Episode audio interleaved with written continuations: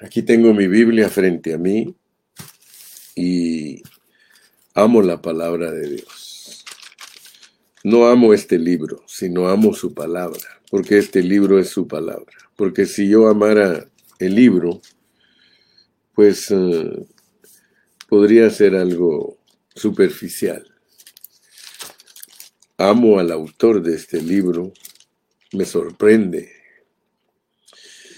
Y siempre me pongo a pensar cómo es nuestro Dios.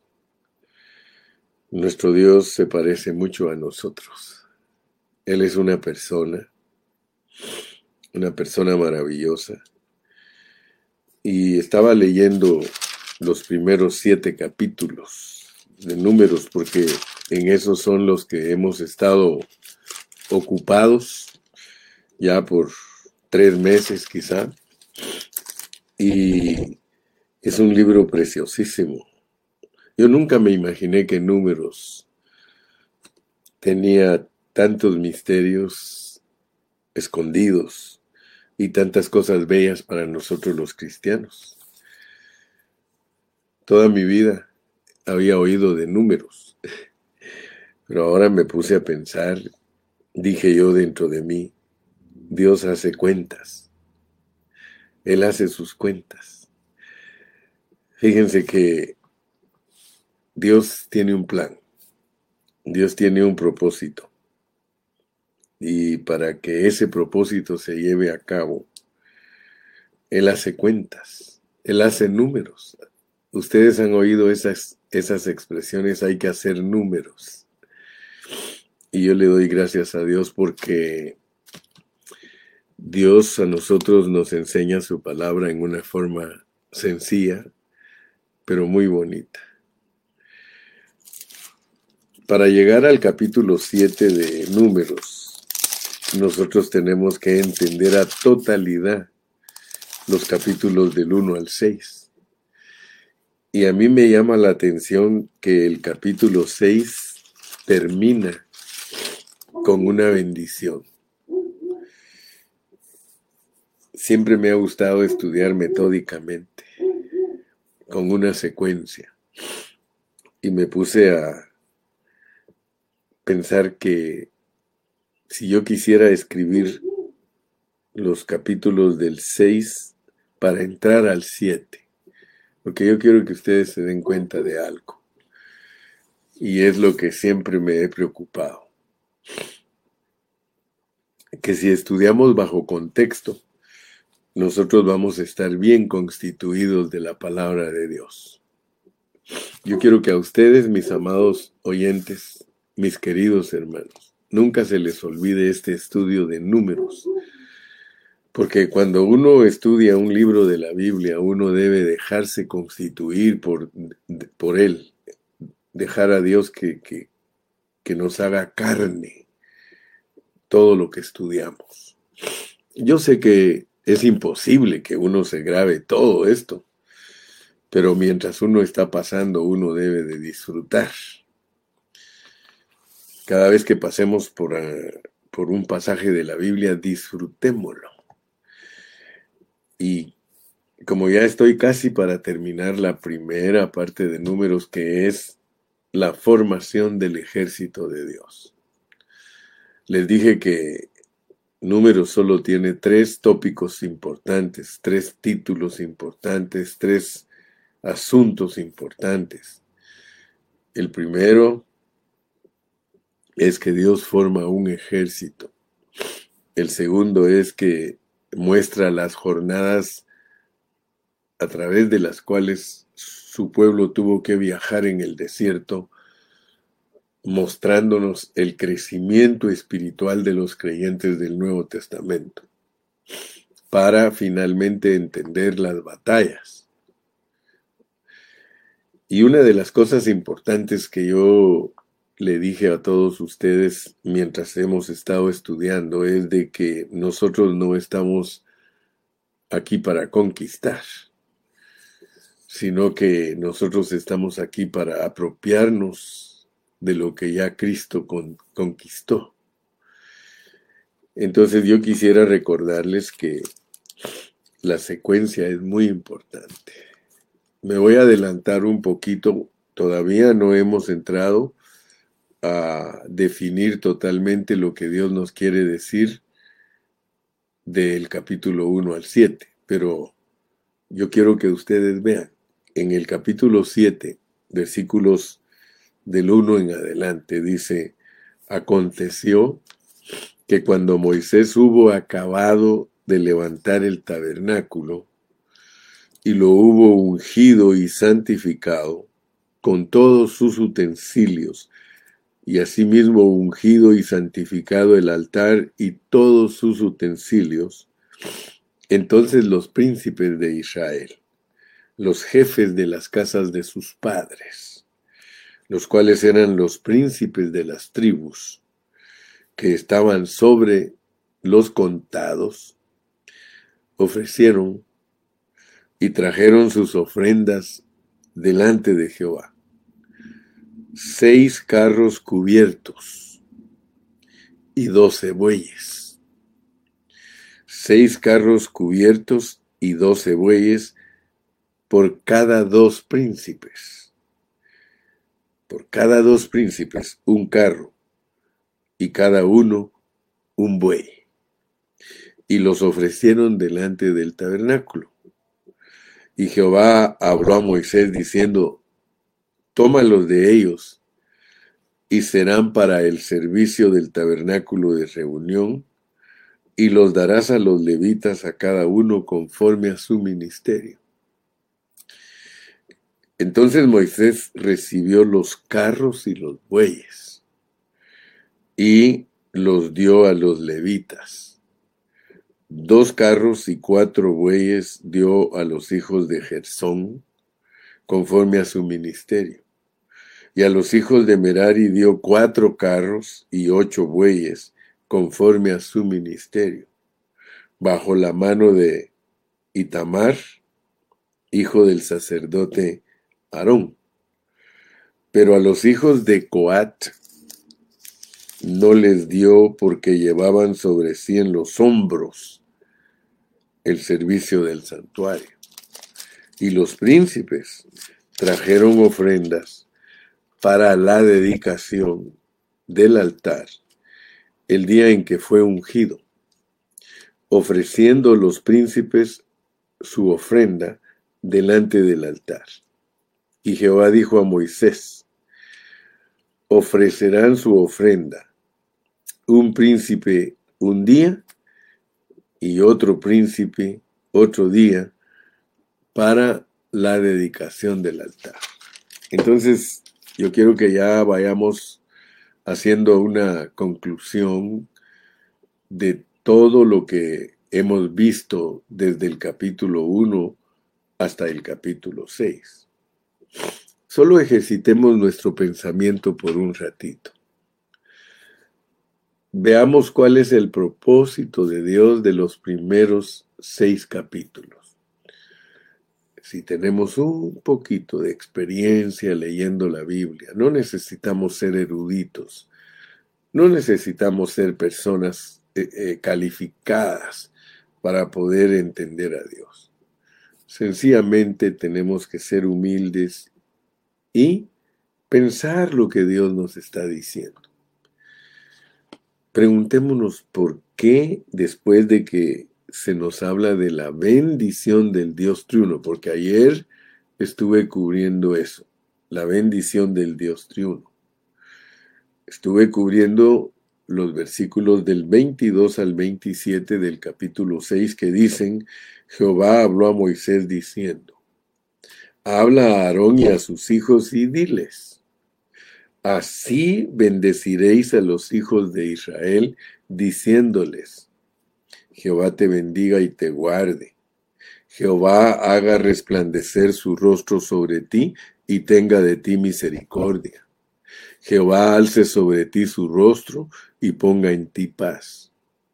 Y pondrán mi nombre sobre los hijos de Israel, y yo los bendeciré. No es casualidad que después que nosotros hemos entendido que Dios inicia números haciendo cuentas de cuántos soldados tiene y cuántos sacerdotes tiene. Y tenemos que entender que Dios usó a los sacerdotes para sustituir a los primogénitos. Todas esas son figuras para que nosotros entendamos verdades del Nuevo Testamento. Tenemos que preguntarnos, ¿por qué Dios sustituye a los primogénitos? Y en vez de primogénitos, Él se reserva levitas. O sea que debemos de pensar qué nos quiere mostrar Dios cuando Él cambia una cosa.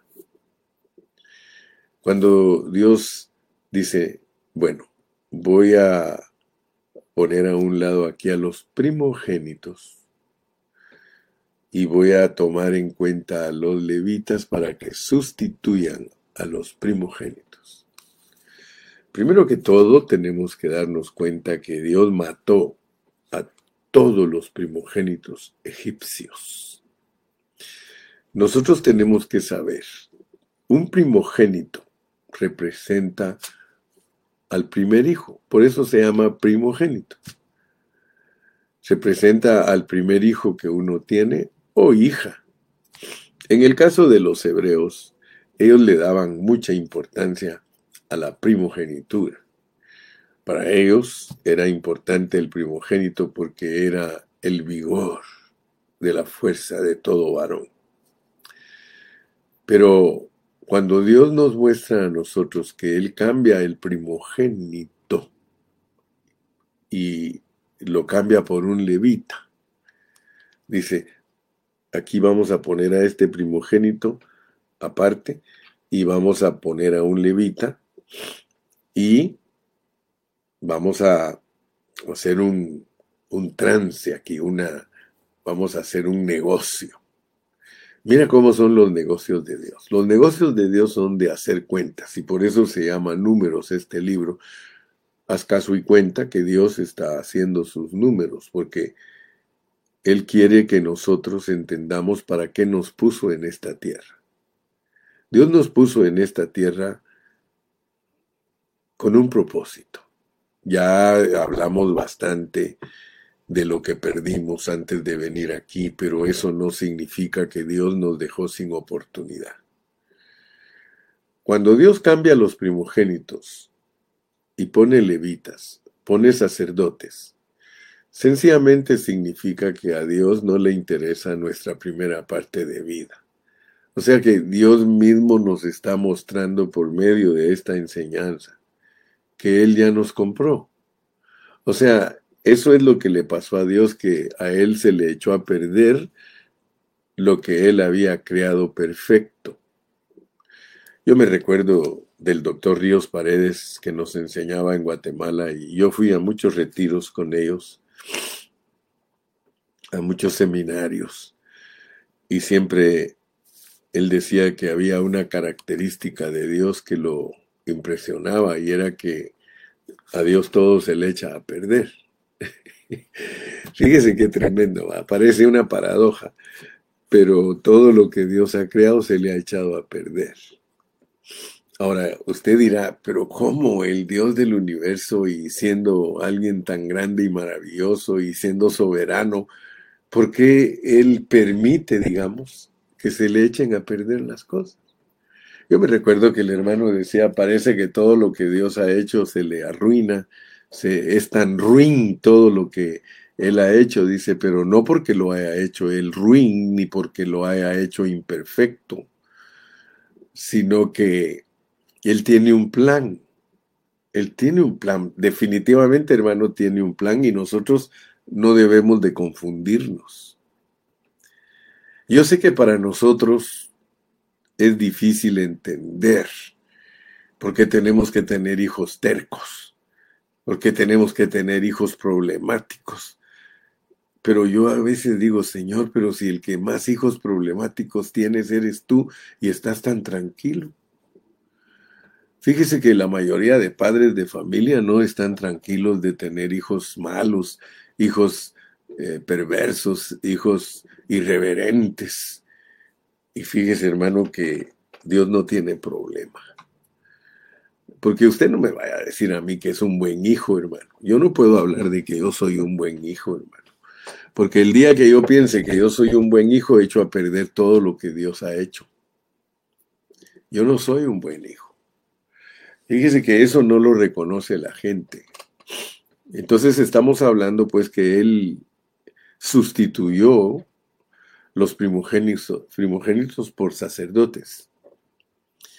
Eso nos enseña a nosotros una verdad maravillosa. Y es de que a Dios no le interesa qué haces tú con tu primera parte de tu vida. O sea que Él te crió y te hizo bien, hermano, porque a nosotros nos crió en Cristo Jesús. O sea que Dios no tuvo problemas cuando Él nos crió, Él nos crió bonitos, nos crió hermosos.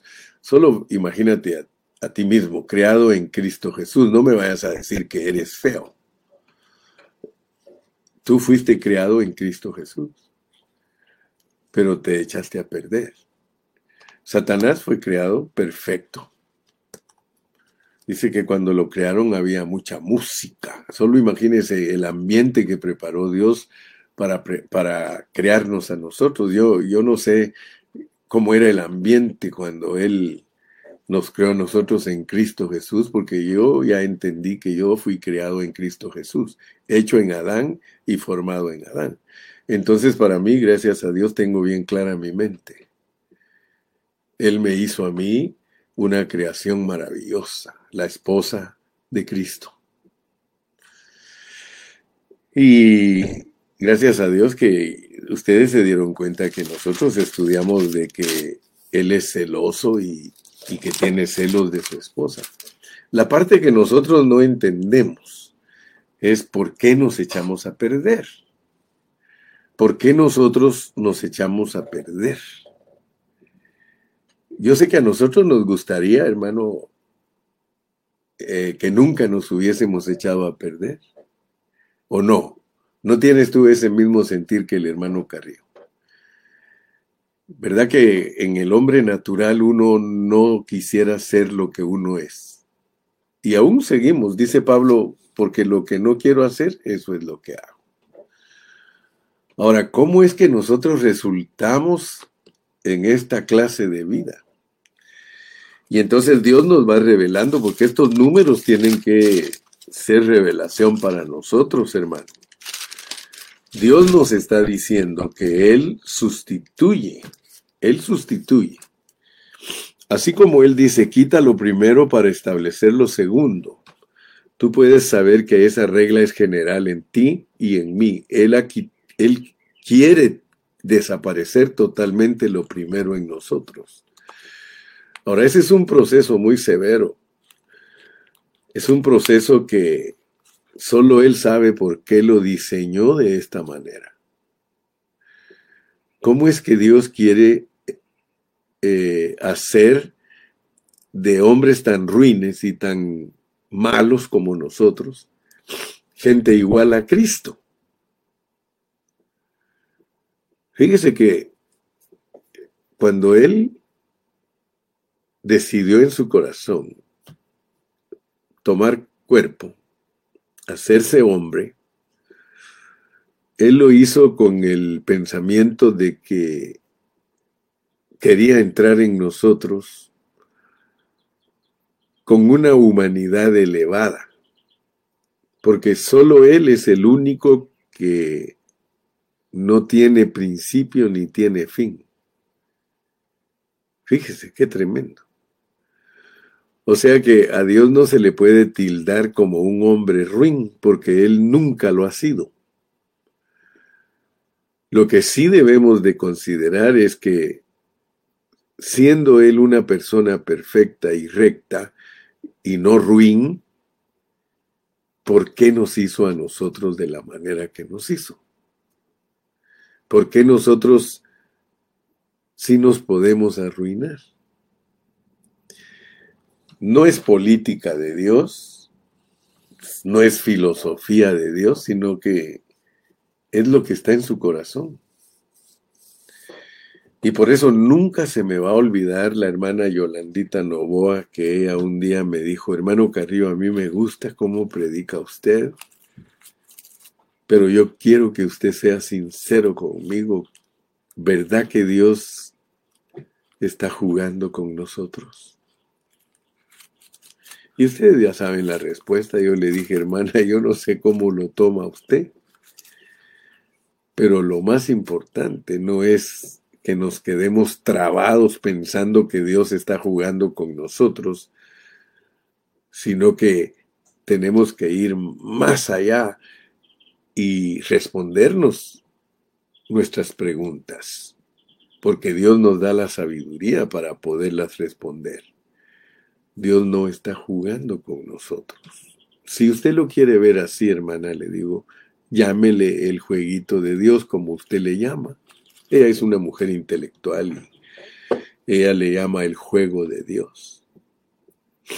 Ella dice que nosotros somos como cuando el gatito agarra la pelotita y se pone a jugar o agarra al ratón y lo mueve y ahí lo está viendo hasta que el ratoncito se muere y se lo come. Mira, Dios se propuso en su corazón tener una esposa adúltera. Porque aquí está registrado. O sea, es un libro típico, es un libro clásico que nos muestra que Israel era una prostituta y que la iglesia es lo mismo. Dios diseñó de esa manera. Lo difícil para nosotros discernir es que Dios tenga que usar esa manera para mostrarnos su amor. A mí no me preguntes por qué Dios decidió hacerlo de esa manera, porque entonces Él deja de ser Dios. Él es Dios. Y Dios en medio de todo esto prueba nuestro corazón. Dios en medio de todo esto, Él prueba y por eso nos da libros completos en la Biblia que solo los sabios los pueden discernir números. Él está haciendo cuentas. O sea que Él quiere lograr algo y nos pone a nosotros en una situación negativa para lograrlo. Pero eso no es para siempre. O sea que está bien que entiendas lo ruin que nos hemos convertido, pero recuérdate que no es para siempre. Dios nos ha puesto en esta condición por un tiempo. Y quiero, quiero discernirlo. Cada día le pido a Dios sabiduría y le digo, Señor, ayúdame para que yo pueda discernir esto, para que yo pueda no solo ingerirlo, sino digerirlo y que sea asimilado. Porque Dios, desde el principio de la Biblia, nos muestra que lo que Él ha querido es ser uno con el hombre. Y números, oh gloria a Dios hermano, números me sirve a mí para entender a Dios, para que yo sepa que Él está edificando, Él está edificando algo. y de mi vocabulario salió la palabra permite, porque esa palabra me confundía mucho a mí. Permite, porque entonces se habla de la voluntad permisible de Dios y que Dios permite. No, no, no, hermano. Aquí no estamos en Dios permite, aquí estamos en Dios crea, corrompe y restaura. Usted ya me conoce a mí, usted sabe que no es filosofía, no es política. Usted me conoce a mí que yo siempre he predicado que Dios ha creado, Dios ha corrompido y Dios restaura. Entonces no me, no me acuse, sino más bien téngame paciencia y abra sus oídos para que usted pueda ser una persona que aprende a tener paz en esta tierra. la desembocadura del capítulo 6 es el capítulo 7. Si lo ponemos como una ilustración de un río, la fuente es el capítulo 1, donde Dios se muestra como alguien que en su corazón tiene un ejército para lograr su objetivo. O sea que aquí lo que se trata, aquí lo que se trata es que tú le cumplas los deseos de su corazón. Yo siempre le digo a mi esposa, mira, mija, yo te quiero mucho. Yo te amo. Yo le doy gracias a Dios por ti. El día que yo me muera, yo no quiero que mi esposa eh, sea obligada a decir cosas que nunca hice. No, yo procuro cuidarla, procuro proveerle, yo procuro tratarla bien siempre. No porque quiera que digan que era bueno, sino que yo quiero cumplir con lo que hay en el corazón de ella. Si nosotros nos casamos es para complacernos el uno al otro, es para que satisfagamos el uno al otro. Muchos no tienen una idea correcta del matrimonio. El matrimonio perfecto es Cristo y la iglesia y por eso nos ponen a nosotros todas estas metáforas, estas anagogías, para que nosotros las entendamos. Y Dios en números nos muestra claramente que hay una batalla que Él quiere pelear, porque números es para que nosotros sepamos que hay sacerdotes y que hay levitas y que hay, perdón, perdón que estoy un poco acatarrado, pero aquí estoy, discúlpenme la mala educación de, de estar haciendo esto, pero quiero que sepan que no quería dejar de hacerlo, no quería eh, decir que no podía porque he estado así. Pero les comparto pues que Dios tiene un deseo en su corazón y eso es lo que nos debe a nosotros guiar. Dejémonos guiar por el deseo del corazón de Dios. Al final, cuando tú termines tu carrera y que se acabe la vida aquí en la tierra, porque esta vida es solo pasajera, lo que te va a satisfacer mucho y lo que te va a traer mucho gozo a tu corazón es que tú le, le cumpliste el deseo a Dios de su corazón. Yo quisiera que tú aquí junto conmigo le dijéramos, Señor, yo he entendido que estoy en esta tierra para cumplir el deseo de tu corazón. Yo no soy un cristiano superficial, hermanos. Yo no soy una persona que le pido cosas a Dios. Algunos de ustedes quizá son personas que su vida cristiana ha sido superficial, pero yo quiero que ustedes sepan, yo no uso tiempo para pedirle cosas a Dios y tal vez por eso les parezco raros, raro a algunos. Yo estoy aquí para darle a Dios. Dios puede contar conmigo. Por eso hace números. Él cuenta conmigo. Y ya entendí que Él, en su soberanía y su sabiduría, me crió y me crió de la manera que Él quiso para mostrarle al universo entero lo que Él es capaz de hacer. Y si yo me presto, y si yo me presto para esto que Él está haciendo, llámele usted como quiera llamarle, jueguito o como quiera llamarle, si yo me presto a su juego, si yo me presto a la manera que Él ha diseñado este plan, yo voy a ser triunfante. Y usted lo puede ser también. Solo Dios te puede abrir el entendimiento para que tú te prestes y colabores con Él para que su propósito se lleve a cabo. La mayoría de seres humanos, por eso yo me creo un hombre fuera de serie y no con orgullo, sino que le doy gracias a mi Señor de la manera que me hizo. Ya entendí que no puedo permanecer como primogénito, sino que tengo que ser sustituido, porque hay un solo primogénito en el universo entero que le ha complacido a él. Si tú notas la razón por la cual Cristo recibió un nombre que es sobre todo nombre, es porque Él vino a hacer la voluntad de Dios a la tierra.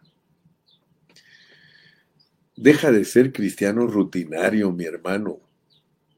Sé un cristiano extraordinario, hermano. ¿Sabes lo que es ser un cristiano extraordinario? Entender lo que papá está haciendo. Papá ha formado un ejército.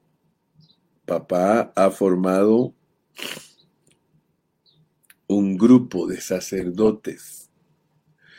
Por eso al final de la Biblia dice que nosotros somos sacerdotes y reyes. Olvídate, olvídate de tu pasado. Porque nosotros podemos ser martirizados. Ay, yo le fallé a Dios. Hermano, Dios ya sabía. Cuando Él nos creó en Cristo Jesús, Él ya sabía que Eva iba a caer. Y no te estoy hablando del Edén. Te estoy hablando de la esfera espiritual donde Cristo fue glorioso con nosotros. Nosotros perdimos la gloria Cristo era gloriosísimo con nosotros. Pero Dios diseñó el plan que le falláramos. ¿Verdad que parece una paradoja? Parece que fuera contradictorio el mensaje. Pero ¿quién lo puede discutir? ¿Quién puede decir que no es así? Solo aquel que quiere engañarse a sí mismo y que quiere ayudarle a Dios. Hermano, Dios no necesita de mi ayuda. Él sencillamente en su soberanía dijo, yo voy a crear esto y esto y así y lo voy a corromper. Hermano, fíjese que esa palabra les cuesta a muchos entenderla, hermano. Y por eso es que no pueden entender la Biblia a cabalidad. A mí nadie me puede decir que no fue Dios el que corrompió a la iglesia. Nadie me puede decir a mi hermano, usted está equivocado. Hermano, lea cuidadosamente Apocalipsis y lea las siete iglesias, están escritas allí que se iban a corromper. Dios comenzó su iglesia gloriosa. Mira cómo empieza Dios, todo lo empieza glorioso. Ese es su plan, esa es su manera de ser, hermano. Entonces tienes que ir conociendo a Dios, de lo contrario no vamos a entender, hermano, los libros de la Biblia. Esa es su manera de ser. Él creó a Satanás perfecto y lo corrompió. Creó a la iglesia perfecta en Cristo y la corrompió. ¿Sí? Creó su iglesia, hermano. Y aquí en la tierra, si usted se da cuenta y lee Apocalipsis capítulo número 2 y 3, dice las cosas que son. ¿Por qué no dice las cosas que serán? Las cosas que son. ¿Sí? Las cosas que has visto es una revelación de Cristo. Las cosas que son el inicio de una iglesia gloriosa que se corrompe. Y las cosas que serán la restauración de todas las iglesias. Entonces a mí se me hace que nosotros todavía no hemos entendido a Dios, hermano. Se me hace que todavía estamos como en el kinder de Dios, en el que todo se nos hace, se nos hace extraño, en lo que todo es tabú, en lo que no discernimos. Pero yo en esta mañana estoy motivado por el Espíritu Santo para que tú te des cuenta que Dios sabe lo que está haciendo. Por eso Él hizo números. Él hizo números, pero los números los hizo con un objetivo, de que nosotros cumplamos la parte positiva. Dios nos creó perfectos y rectos y nosotros nos buscamos muchos males porque así tiene que ser. Entonces yo no me lamento de mi pasado, hermano. Mi pasado es mi pasado y ya Cristo lo perdonó y Cristo ya me tiene a mí en un sitial de honor. Ahora lo que tengo que lograr discernir es que Él quiere lograr algo. ¿Qué quiere lograr? ¿Qué quiere lograr? Él quiere lograr algo a través de números. Forma un ejército, lo mete al desierto, lo lleva a la tierra prometida, toman posesión de la tierra, se edifica el templo, se establece la situación política del pueblo, Dios gobierna. ¿Ok? Entonces, en este itinerario y en este viaje pasajero, donde somos peregrinos, solamente seamos obedientes. Si tú hasta aquí no has sido obediente a Dios, dile, Señor, anhelo ser obediente. Anhelo. Fíjate que Dios te muestra cómo es la, la suciedad, cómo es lo inmundo. Te lo muestra. Y no te dice que no vas a pasar por ahí. La revelación clara de la Biblia es que todos nosotros tenemos que pasar por desobediencia, hermano. Aún Dios mismo tuvo que pasar por desobediencia para rescatarnos. Si Él ya sabía, Él ya sabía lo que había hecho. Dios ya sabía lo que había hecho, hermano. Por eso Él toma la responsabilidad de levantarnos, por eso Él toma la responsabilidad de morir por nosotros. Yo no te estoy diciendo que Dios todo el tiempo te va a dejar haciendo lo malo, no hermano. Dios dice que Él tendrá misericordia de Él, que Él tendrá misericordia. Y que Él empezó en nosotros una obra y que Él la va a terminar. O sea que mi mensaje no es para que te conformes y digas, ah, entonces yo voy a seguir pecando. No es ese el mensaje. Si lo estás tomando de esa manera, entonces no estás entendiendo lo que yo te estoy predicando. Yo te estoy predicando que Dios nos hizo de esa manera para sacarnos de allí. O sea que dice que Él produce la enfermedad, pero también Él da la medicina. O sea que yo no estoy hablando nada que esté fuera de contexto. Entonces, vamos a entender esa parte que es la que yo tengo carga que tú entiendas hoy. Yo quiero que tú entiendas que Dios tiene un propósito y que en medio de ese propósito nos ha puesto a nosotros siendo ruines y siendo fallones y siendo tan débiles. De hecho, nos puso en cuerpos débiles. A nosotros nos puede matar cualquiera con un golpe, con un, balazo, con un cuchillo. Nos pueden quitar la existencia. Nos hizo frágiles el Señor. Pero Él quiere llenarnos a nosotros de todos sus atributos divinos. ¿Cómo podríamos ilustrar nosotros, hermano, este trabajo que a la razón humana no le es entendible. Si tú le preguntas a un testigo de Jehová, un testigo de Jehová que ha estudiado la Biblia profundamente, él te va a decir que aquí es el infierno, que aquí es el infierno.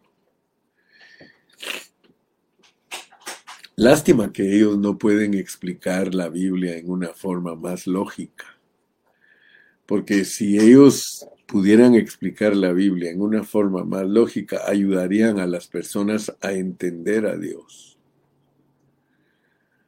Ese eslabón perdido que todos hablan, como que hay algo que siempre dice la gente, es que no entiendo esta cosa, no hay algo que no no lo logro unir, no puedo poner las piezas del rompecabezas juntas. Pues yo te digo, hermano, que de la única manera que nosotros podemos poner todas las piezas del rompecabezas juntas es cuando nosotros entendemos a Dios. Voy a leer un versículo, Jeremías 9:23. Jeremías 9:23. Mientras lo buscan, te voy a seguir platicando.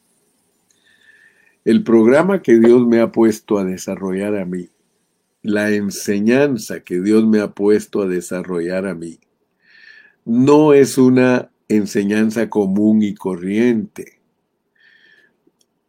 Yo no soy a dónde vas Vicente, a dónde va toda la gente. Yo sé que hay misterios. Te he hablado de los espíritus que ya vienen designados y predestinados desde la esfera espiritual. Ya Dios sabe quién es presidente, quién es vicepresidente, quiénes son senadores, quiénes van a ser los hombres de, de inteligencia en esta tierra. Muchos de ellos son ángeles y algunos hasta ángeles caídos que no son tan dañosos como los que están presos. Pero mira cómo dice Jeremías 9:23, así dijo Jehová. No se alabe el sabio en su sabiduría, ni en su valentía se alabe el valiente, ni el rico se alabe en sus riquezas. Leamos el versículo 24, porque el versículo 24 dice que sí hay una manera que nosotros nos podemos alabar. Y podemos alabar a las personas que logran el versículo 24. Mire lo que dice el versículo 24 y gracias por nuestra secretaria Anita, Ana González, que Dios la bendiga, mi hermanita. Dice, mas alábese en esto, mas alábese en esto el que se hubiere de alabar, en entenderme, en entenderme. Pero es que, hermano, la mayoría de gente solo conoce a Dios. Y Dios dice que nosotros no solamente lo debemos de conocer, sino que lo debemos de entender. Tú tienes que entender que Él es Jehová y Él hace misericordia, juicio y justicia en la tierra. Y eso es lo que Él quiere, dice Jehová. Sí, mire lo que Él quiere que nosotros seamos personas juiciosas y justas. Y gracias a Dios que ya lo entendimos que solo por medio de Él podemos lograr nosotros lo que Él se ha propuesto. Por eso honrémoslo, honra a Cristo hermano, porque el propósito de que Dios formara un ejército y que tuviera sacerdotes y levitas es para cuidar esto, para cuidar el juicio y la justicia, es para cuidar el testimonio de Dios, el testimonio de Dios. El testimonio de Dios es Jesucristo. De nada nos sirve estudiar años y años teología, hermanos, si nosotros no captamos esta parte sencilla de que Dios formó a un pueblo entero alrededor de un grupo de sacerdotes y levitas, alrededor de un arca. Fíjate, porque es, es precioso entender esta figura, porque esta es la figura de la nueva Jerusalén.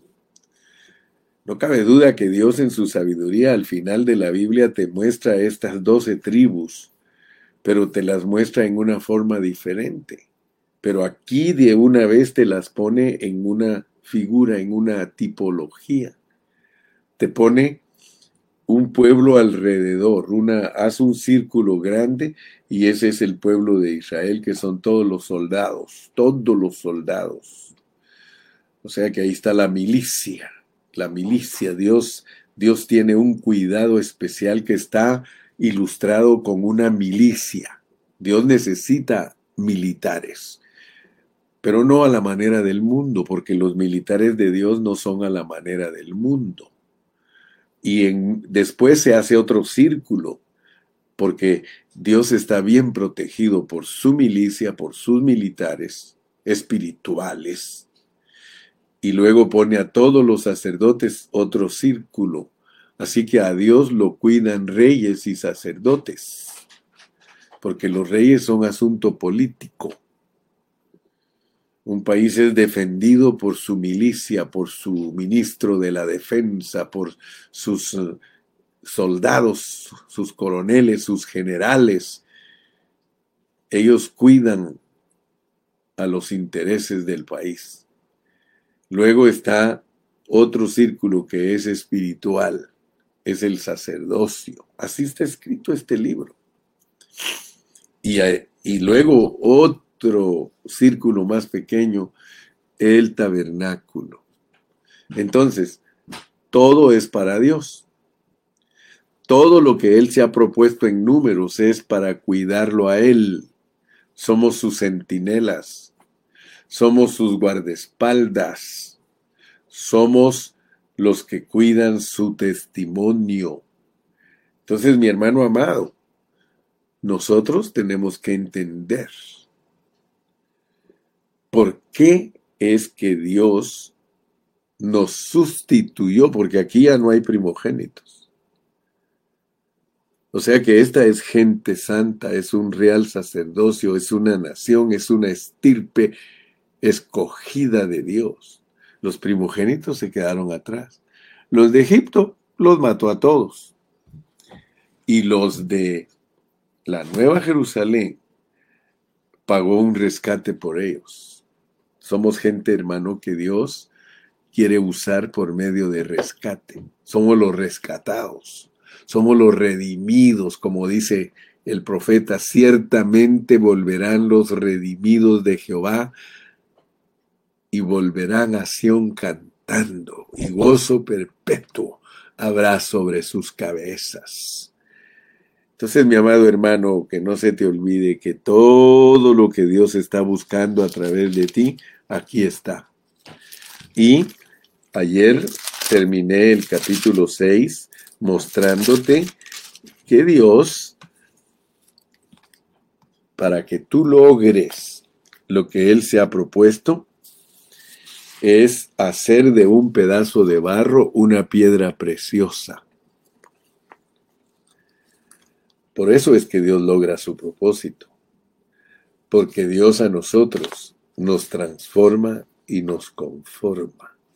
El objetivo, hermano, de habernos hecho ruines y de habernos hecho fallones es porque el plan de Él es demostrarle al diablo que de algo que es ruin y desechable y sin valor, Él puede avergonzar al que se cree sabio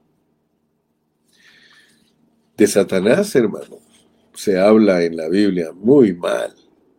De él se dice que él era perfecto hasta que fue hallado en él maldad, pero él no aceptó el rescate.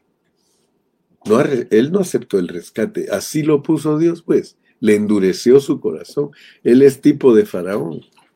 Por eso nos pone a faraón para que nosotros entendamos que Él soberanamente tiene personas que no aceptan el rescate. Qué, tremendo, ¿verdad, hermano? ¿No te llama la atención cómo es Dios? Como dice Romy, mire, no es fácil entender a Jehová fuera del Espíritu. Solo el Espíritu nos enseña lo profundo de Dios. Por eso yo soy celoso en los intereses de Dios, como Él nos cela profundamente porque somos sus herederos amados en Cristo Jesús. Sí, hermano, esto solo un maestro de la Biblia lo puede escribir. Y ese Romy nos aventajó a muchos. Romy, si tú sigues en la forma que vas y siempre recordando que tienes que ser muy humilde, Dios te está haciendo a ti un maestro de la palabra de Dios y no un maestro cualquiera sino un maestro que él mismo dice, mire, celoso de los intereses de Dios. Un hombre celoso de los intereses de Dios no pelea con nadie. Dios no nos ha mandado a pelear con el pastor de la esquina, ni el pastor de allá de 30 minutos de nosotros, mucho menos el de un minuto. Dios lo que nos ha puesto es a que mostremos la restauración que Él es capaz de hacer de una persona ruina y mala. Entonces hoy solo mi carga era porque ya se me acabó el tiempo. Mi carga solo era que tú entiendas que Dios nos hizo de la manera que Él quiso para mostrar en los siglos venideros su justicia, su juicio, su equidad. Y nosotros lo único que tenemos que darle es gracias que nos tomó en cuenta. Nos tomó en cuenta, aceptamos el deal que Él hizo en la esfera celestial. Yo estoy muy contento de que un día levanté mi mano y dije, acepto a Cristo como el Salvador personal de mi vida, porque en ese momento yo estaba cumpliendo con lo que yo llegué a ese acuerdo con Dios en mi vida espiritual. No me pregunte por qué, pero mi espíritu me da testimonio que así es. Mi espíritu me da testimonio que Dios habló con nosotros antes de venir aquí y nosotros le dijimos que estábamos de acuerdo en venir a sufrir aquí. Tómalo como quieras. Yo he dicho que es castigo. Yo he dicho que es castigo. Fíjate, pues, yo he dicho que es castigo. En ese punto estoy de acuerdo con algunos, aunque no lo saben enseñar porque no es el infierno aquí, ni mucho menos el purgatorio, sino que aquí uno viene porque tuvo un acuerdo con Dios de ser castigado. Y el que me quiera decir a mí que estoy equivocado, lea bien su Biblia. Dice que el castigo de nuestra paz fue llevado por Cristo. Dios mismo se castigó. Eso tienes que entenderlo. Él mismo se castigó para rescatarnos, porque esto es castigo. En el mundo tendréis aflicción. El que no entiende que el venir aquí es castigo, entonces se va a enamorar de este sistema y va a hacer de este sistema un Edén y va a hacer de este sistema algo que Dios no aprueba.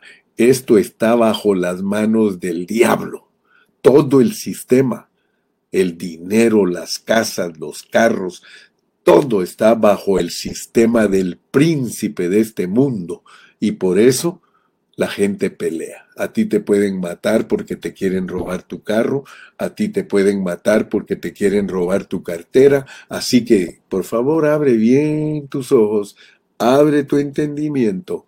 Nosotros venimos aquí desnudos y desnudos nos vamos porque no es el objetivo de Dios bendecirnos con cosas materiales. Ayer te hablé de que la bendición eterna es que Dios se regale a ti y que Dios te permita hacerte uno con Él para que seas igual a Dios en vida y naturaleza, no en deidad, porque Dios no se está reproduciendo para que seamos objeto de adoración. No, Él se está reproduciendo para que seamos los primogénitos de el primogénito, hermanos del primogénito. Que Dios te bendiga y te guarde y si Dios nos permite, continuamos mañana, pero sigue estudiando números. Echa números. Despídete, mi hermano. Dios les bendiga a todos.